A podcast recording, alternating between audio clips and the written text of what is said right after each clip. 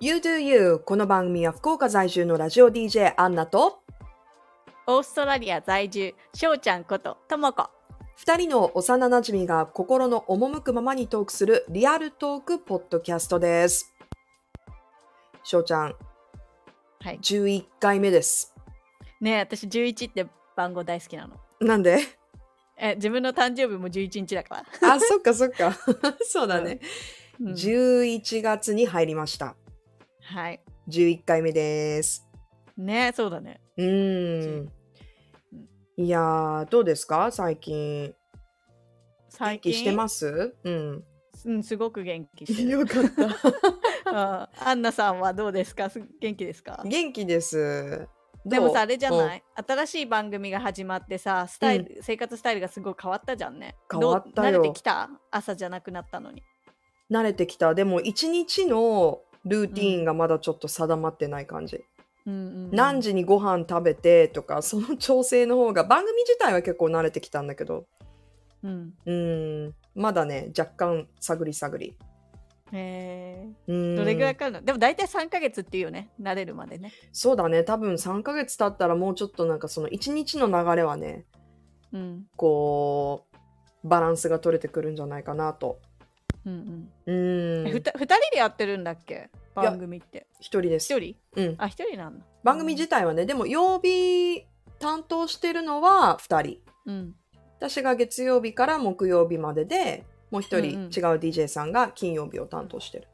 うーんうーんいやでもほっとしてますよやっぱり朝起きなくていいっていうのは、そうだねプレッシャーからはかなり解放されたなそとうだねうーんうんさあ今回はこんなメッセージをいただきましたこちらは X からエリちゃんがですね、えー今日は衣替えをしながらずっと You Do You を聞いていますゆったり聞けてとても良いいろんな生き方があるんだな生き方がかっこよくてお二人とも憧れると送ってくれましたありがとうございます、エリちゃんあり がとうい衣やー替えだね衣替えですよ衣替えしましたなんかそういう衣替えしようみたいな私あんまりそういうことあんまないけどうんまあセーターしまうぐらいだけどでももうなんか急にまた寒くなったりとかしてあれセーター出そうかなみたいなあ気そんになもになったりもしたけど、うん、ちょっと寒かったけどでもまたどうせ暑くなっちゃうからまあいっか、うん、今オーストラリアは夏に向かってるんだよね、そいやーこの感覚がねいつも慣れなくて反対って不思議だよう、ね、うんね本当だよね地球ってすごいよね、 確かに地球ってすごいわって思う、うんねえー日本、まあ、福岡はね最近本当に天気が良くてうんもう毎回今日の天気は晴れですねってここ3週間ぐらい毎日言ってるあすごいね、でしょすごいよ、まあパラッとね雨が降ることもあるんだけどうん日中はね結構暖かくて今日はねえっ、と30度近くまあ30度は全然いかないけどうん267度まで上がって、うん結構薄着の人もいたうーんうん11月なのにね、そうだよね変な感じんかずっとでも何年も日本に帰ってないからもう感覚がちょっと忘れちゃったけどあー確かにあんちゃんはさ、うんほんと今年の冬にさこんなの着たいみたいなさなんかどうやってさなんか決めてる、そういうの決めてるっていうかどういう流れなのいつも、ファッションファッションの話、うん、そうそうそうそいやそれがね最近いろんなこうほら季節の変わり目って新しいアイテムがたくさん出てくるからう見るんだ、けど、ううなんかね全然自分がいいなって思う洋服が見つけられなくてうんどう今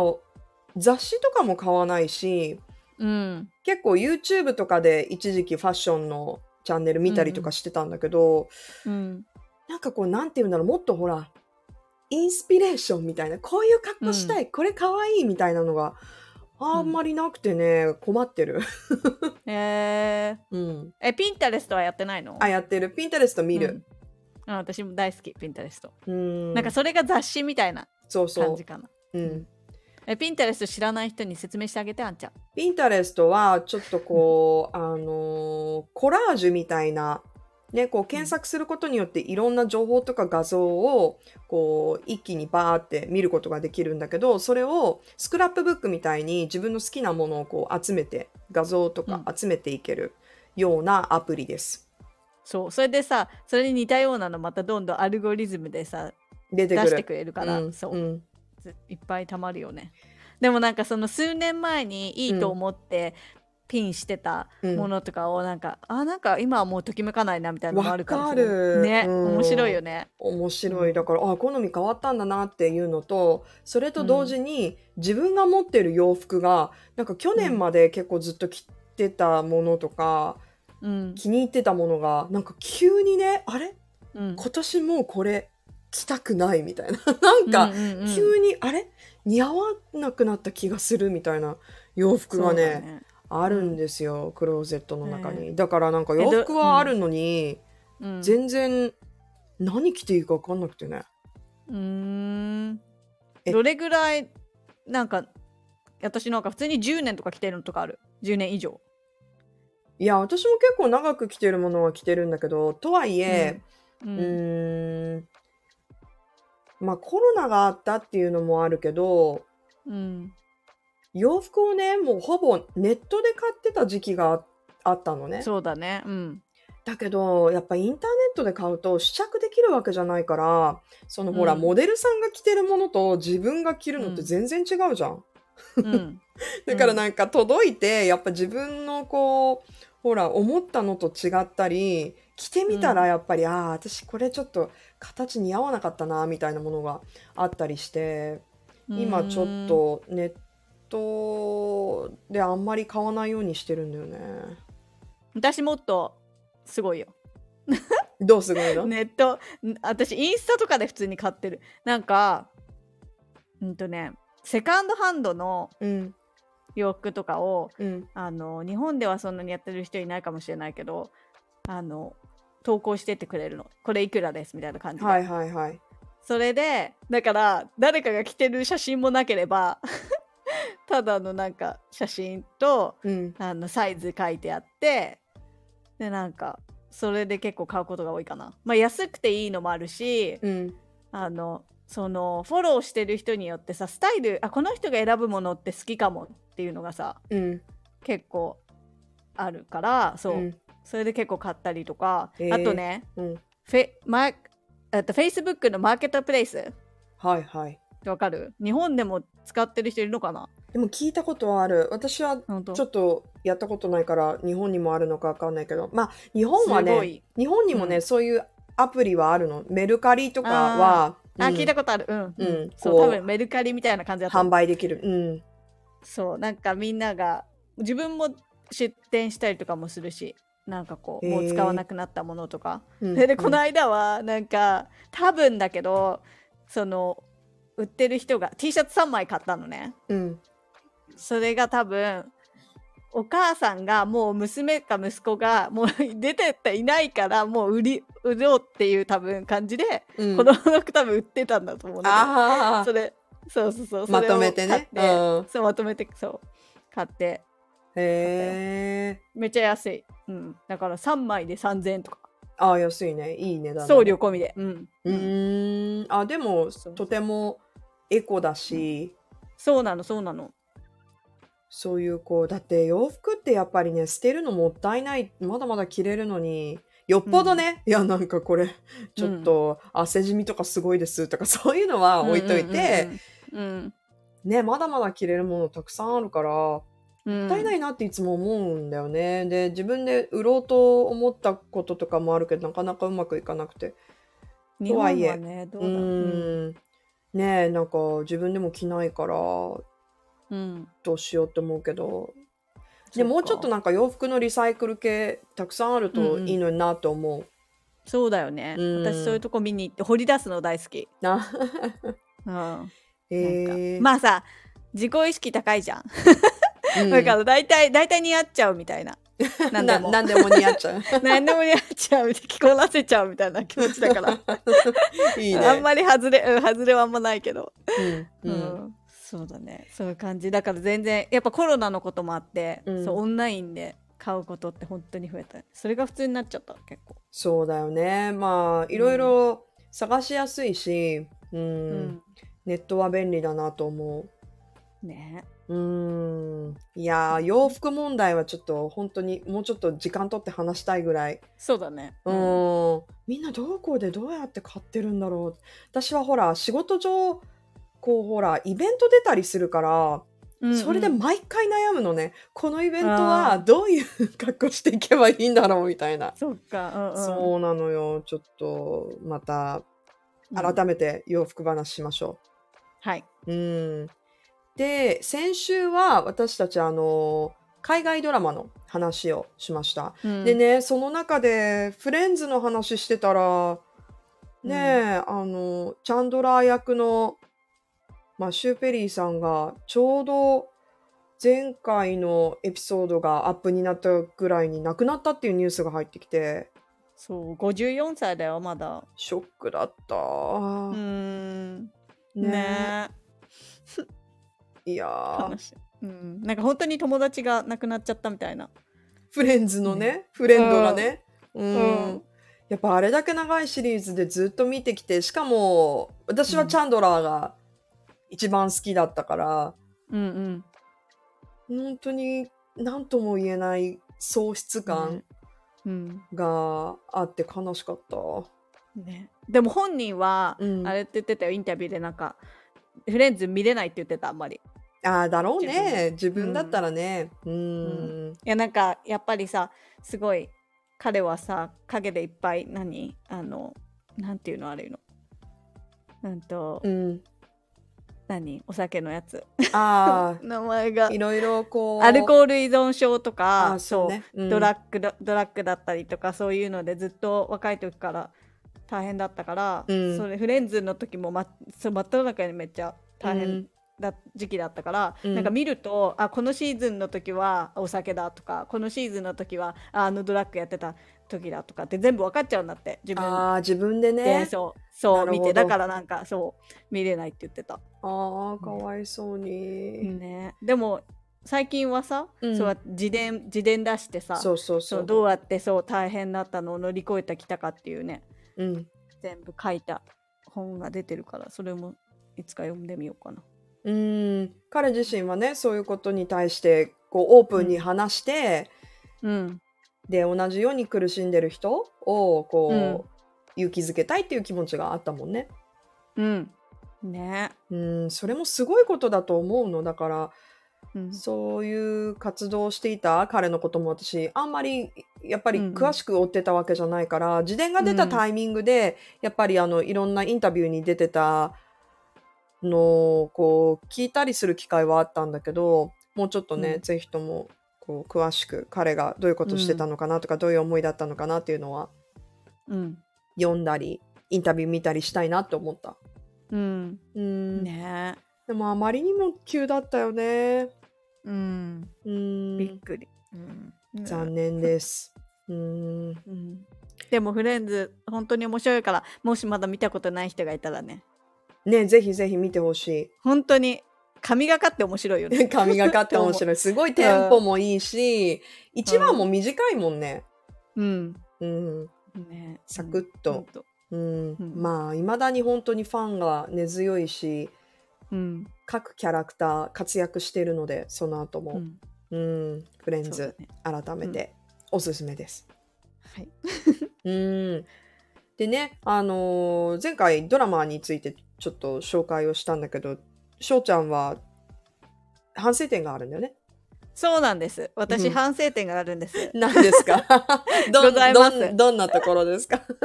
なんかさ、このポッドキャストってリアルトークショーみたいな、どうんトークだからさ、はい。なんか本当に準備してないわけよ、そんなに。うんうんなんか、あこれについて話しとっかぐらいな感じじゃんね、いつも。そうだなね。んか、だから、あじゃあ、一応さ、でも、あの何見てるかとかさなんて題名かとか調べてさ漢字読めなかったけ どね調べたり私なりにしてたんだけどいやでも調べてたいざ喋調べてた。うん。そううんいざ喋ろうとしたらうんなんかもう、すごかったみたいな、なんかはいなんはいかすごいんだよとかさすごいよかった、うんなんかそれだけで終わっちゃうみたいな、うんなんかなどう何がとかさ、うんその説明が全くできなくってうんやっぱそういうのがあんちゃんみたいにラジオやってるプロはどうしてるのかをうんなんか聞い聞いてちょっと参考にさせてもらいたいなってお思おった。 いやあのーあんまり指摘することはないんだけどこのポッドキャストをこう撮った後とかもし気づいたことがある時は私もうん翔ちゃんに言ってるんですよね、なんかこういう 風に言った方フィがーいいドよバックとねフィードバッかクそうフィードバックしてるんだけど、前回は、うんえー何がもうちょっといいの か何がすごいのかもうちょっと説明してもらえるといいなっていうフィードバックをしてて。そうそうあんちゃんもまだ見たことないやつだからあんまフォローできないからさそうそうそうそういやーでもねまあ私もこういう仕事をしていなかったら例えば、ってねうんその番組の中ではじゃあ一つの映画を紹介しましょうってなった時にもう時間が、うんえー例えば10分15分って決まっててうん一、人で喋りながら10分15分説明するって結構情報が必要なのうね。んううんんだけどこう番組以外で友達に「この前あの映画見たよどうだった?」って聞かれたら「うんよかったよ」えーうんそれぐらいで終わるじゃん普通はうんうんう んうんだからこう話を組み立てていくのってまあ何でもそうだけどねこうあの、運動してる人も筋トレしたり、ね、ストレッチが必要っていうのやっぱ慣れっていうのは大きいからうんとはいえ難しいです私もこれだけやってて、毎回難しいなって思ううんうん何をさうんなんかこうでもさ組み立てる上でさ、うんどこが重要とかポイントはまあ一番は何がどう良かったのかっていうののが基本だよね、その自分の感想を述べる意味で。でその話の流れを作る時は、えーまあ、このインタビューとかする時も同じなんだけどえっ、と、私あの阿川佐和子さんっていうね、まあ、彼女もすごういんインタビューをたくさんした、している経験のある人ですごい有名な本で「聞く力」っていう本があって。うんで彼女がインタビューをするときにどういうことを心がけていてどんなインタビュー経験があるのかっていう本なのね、ですごく有名で、もうベストセラーなんだけどうんこれを読んだときに、えー彼女はこうインタビューをするときに基本うん質問は3つまで決めてると。うんでそれ以外もっと細かくしちゃうとやっぱり相手のあることだからあんまり細かくその思い通りにいかないことってたくさんある、うんうんでしょうんだからあんま決め込みすぎるとその自由に話をこう、持っていけなくなるから、まあ、その軸となるものを3つ決めるっていう話をその本の中でしててもっともっとねうんいろんなアドバイスあるんだけど、それが私結構、あの分かりやすいなと思って取り入れてる一つのことで。うんえー何かを紹介する時も大体まあどこから入って入ってっていうのはその、基本の情報どういう作品でとかどういうものなのかっていうのを相手に分かりやすく説明するそれを、えー見た時に自分がどう感じたか何が良かったのか、で最終的に一番この、うんまあ、体験とか作品を通して何を私は伝えたいのか何に一番感動したのか、こういうとこに注目してほしいっていうのを、この大きく3つこう決めるわけ流れを。うんうんであとはもうえっ、とラジオっていうのもまた特殊なメディアだから、うんこれがまた文章だと全然違うわけじゃない、うんうん文章だったらもうしっかり全部こう書き込んで流れを作っていけるけど、話し言葉で聞いてる人がこう楽しく聞いてもらえるためにはやっぱりこの、もう全部原稿で決めるっていうよりは本当にこう、ひ相手に話してるようにうんただ何も決めないともうどっか全然違うとこ行っちゃうから 話が。うんその、えっとポイントだけ押さえて最後にここに戻ってこようって決めて話してる。うんうわあそうなんだね そうなんだよ。いつも何にも定まってないからいろんなとこ行っちゃうわいや、でも、うん、まあ、普通に話してたら必要ないからね。そうね、うんそうねやっぱり持ち時間と、んうん、どういう話をしようっていうのは、この仕事上考えなきゃいけないことだから、そうだよねうんうん、まあ私がねえ内容を考えるときに一う番ここは抑えるという、まあ、分かりやすくこう組み立てる部分かな。うん、うん、ね、だってさ常になんかメモ帳みたいの持ってるんでしょそうだなんねか、うんうんあレーダー貼ってるんだもんねまあ、今は携帯電話があるから、あそうだそううんだまあ、うん気軽にこうメモったりしてるけど、うん、ねあじゃあこの日は、この話しようとか、うん、うん、決めたりな興味のあることとか行きたい場所とかっていうのはなる、るべく忘れない忘れちゃうからね そもそも。ねうんぜそうね、うん、へえなるほどねそうなんですよ。でもまずじゃねあ、うんは難いしいよ、感想。ね、何が難しいって私多分、うん、食べ物の表現が難しい。だからグルメレポーターの人とかすごいなって思う。うんうんそうだよ ね、私ラジオだから食べながら何かをするってあんまりないんだよね。うん、当たり前だけど。まあ、あの、うん食べて感想を言うっていう箇所がある時もあるけど、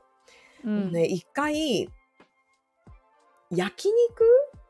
うのん PR 動画みたいなのにこう出たことがあって、うんうんでもさ、焼き、まあそっか、翔ちゃんはベジタリアンだから肉食べないけど、うんでも肉の味って、しかも同じタレで食べてたらさ、うん油が乗ってるか乗ってないか歯ごたえがどうかぐらいしか変わらないじゃん。う んだから、うんもう、なんて言っていいかわからなくて全部美味しいから。うんもううんもう毎回いろんないろんな肉の部位を食べながら、全部、あうんなんか美味しいですねとしか言えなくてなんかもうどうもあうなんて言っていいか分かんなくて苦労した体験があります。ーへえやっぱうん慣れ、そうだねそこの筋肉鍛えてないとねそう引き出しがないとそ表現できないもんうねおっしゃる通り、やっりぱりおそらうくんそういう食べ物のレポートとかできるとか体経験がいっぱいある人はその表現の言葉をいっぱい知ってると思うから、そうだねうんその自分の中にどういう言葉があるのかっていうのは本当にこうう、ん出るね表現の中に。でももうなんかそれってさうん全てにつながるよね、うんうんもうどういうことに興味があってどうやって生きてきたかとかでさ、うんもう出てくる言葉ってみんな違うじゃんみんなそ違れぞう。うんれねそれのしかもさ同じこと聞いててもさその人の取り方がまた全然違うじゃんそうなの100。わかる。ううんんうん。え同じインタビュー聞いてましたみたい なさあの確かに YouTube とかでさ、うんなんかコメントとか読んでると、うん、え全然え同じの見てたのかなってぐらい全然いしなんか見てる視点が違ったりとかするのも面白いし、確かに、ねうんうん聞く側がねどこに反応するのかって、うん全なん然か何が言いたかったたのか全くまたしあの 定まってないあれだったけどいやいやいでもやいなやんかうんなんか全部につながるなと思ってこう、うん、いやもちろん、へうーん、うんだから翔ちゃんも例えばじゃあこういうふうに伝えてみようって意識した時に聞いてる人がいるんだってう意識した時に、うんこう話してるときっとこれからまた自分の中からいろんな表現が出てくると思うよ。そうだね、うんちょっとした意識だけでねまた変わるよね本当に変わるよだってこう例えばじゃあ今こうやって録音している私たちと全く録音していない私たちの会話は、うんまあ、限りなく近いところにはいるけど、うんうんまあ、もちろん私もこれは聞いてる人がいるんだって意識して 話してる部分もあるから全然違うじゃないうんう、んうんだからまたちょっと翔ちゃんがそういう意識、チャンネルをこう変えることで、うんうん、表現とかこうこういうこと話したいっていうのがまた出てくると思